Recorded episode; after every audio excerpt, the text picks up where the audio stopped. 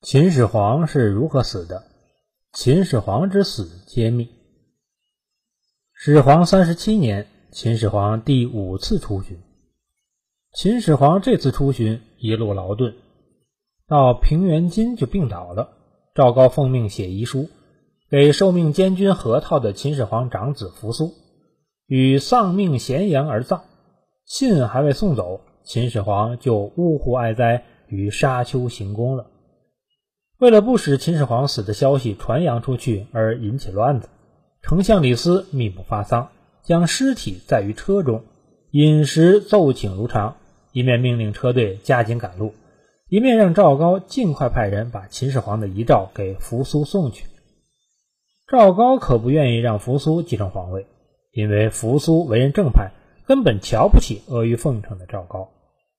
秦始皇的小儿子胡亥是一个昏庸的家伙。而且赵高还曾受命教胡亥学习法律，二人正好臭味相投。赵高想立胡亥为皇帝，以便实现他篡权乱政的阴谋，因而他违背秦始皇的命令，扣着诏书不发，采取说动胡亥威胁李斯的手法。三人经过一番密谋，就假造秦始皇诏书，由胡亥继承皇位，同时还以秦始皇的名义指责扶苏为子不孝。指责蒙恬为臣不忠，让他们马上自杀，不得违抗。接到诏书后，扶苏流着泪自杀了。蒙恬不愿这么糊里糊涂的自杀，他说：“皇帝巡游在外，命令我带兵三十万戍边，这是天下重任，怎么能见个使者就自杀呢？谁知道其中是否有诈？让使者把他押起来，关进监狱，等候处理。”胡亥、赵高、李斯。听说扶苏已经自杀了，这才命令车队日夜兼程，迅速返回咸阳。为了继续欺骗臣民，不取捷径回咸阳，而是摆出继续巡游的架势，从沙丘到景京，而后抵达太原，经直道绕回咸阳。绕了三四千里，由于暑天高温，秦始皇的尸体已经腐烂发臭了。为了遮人耳目，就买了许多鱼装在所有的车上，以乱其臭，迷惑人家。到咸阳后，他们马上颁布了秦始皇死亡的消息，发丧出殡。紧接着，胡亥就登基做了皇帝，是为秦二世。赵高升为郎中令，李斯依旧做丞相。赵高阴谋得逞以后，盛气凌人，不可一世。他向秦二世进谗言，陷害蒙氏兄弟。诛杀朱公子，布下陷阱，把李斯逐步逼上死路。李斯发觉赵高阴谋后，就上书告发赵高。秦二世不仅偏袒赵高，并且将李斯投狱治罪，最后将李斯腰斩于咸阳。从以上赵高篡权乱政的几个步骤就可以看出，赵高是个包藏祸心、阴险毒辣的人，因此使人不得不怀疑秦始皇的死与赵高有关。据《史记》记载，秦始皇自幼有疾，所以体质较弱。他在生活上荒淫无度，为人又刚愎自用，事无巨细都要亲自裁决，每日批阅文书一百二十斤，工作极度劳累。加以巡游中七月高温，以上诸因素并发，促使他在途中生病。但是否秦始皇就因此一命而呜呼了呢？郭沫若曾写过一篇历史小说。秦始皇之死，其中描述秦始皇在平原津渡黄河的时候，颠痈病发作，后脑壳撞在了青铜兵舰上，加重了脑膜炎的病情，人处于昏迷状态。当车赶到沙丘后，宿了一夜。第二天，赵高、李斯发觉秦始皇已死，右耳流着黑血，右耳孔内有一根寸长的铁钉。这篇小说反映出，早有人怀疑秦始皇的死属于非正常的死亡。至于谋害者是谁呢？小说中认为是胡亥。其实赵高进行谋害的可能性比胡亥大，因为诏书、玉玺都在赵高手中，继承王位的决定权也掌握在他与李斯手中。而胡亥即使弑父，如果得不到赵高、李斯的配合，不仅得不到王位。反而有杀身之祸，而赵高常随侍在皇帝左右，趁机行事，不露痕迹，要叫胡亥方便得多。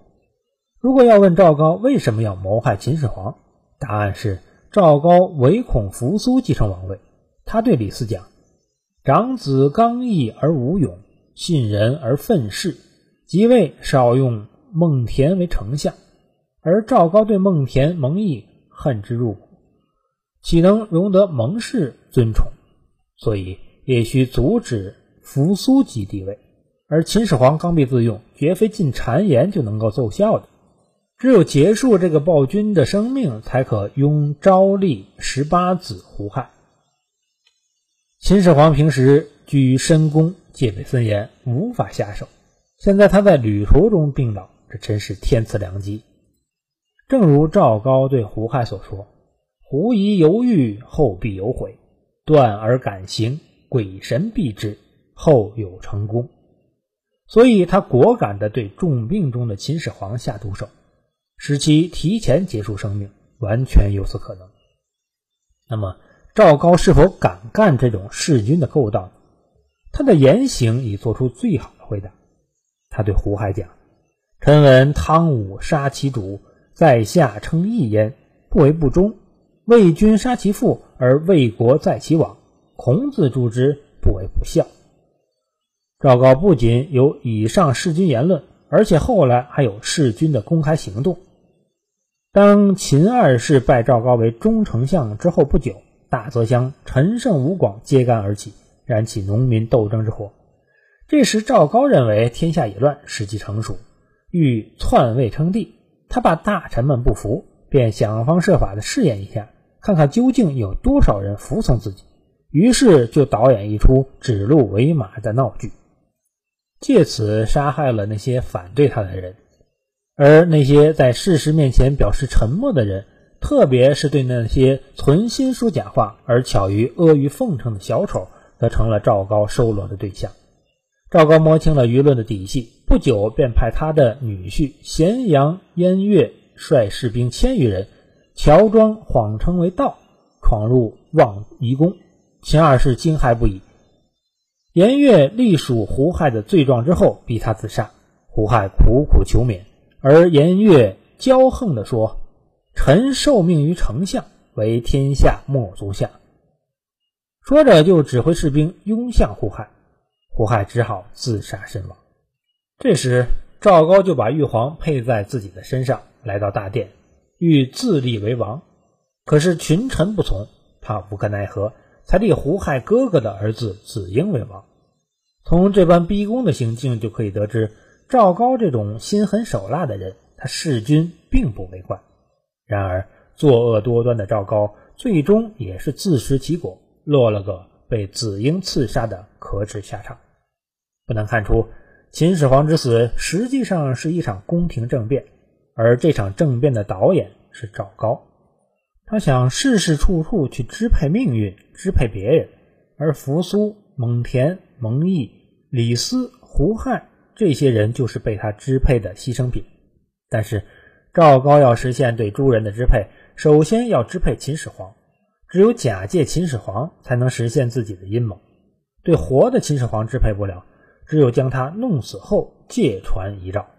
至于赵高怎样使秦始皇致死？这正是历史上的缺页，因此秦始皇的死是病故还是被害，这到目前为止还是个疑案。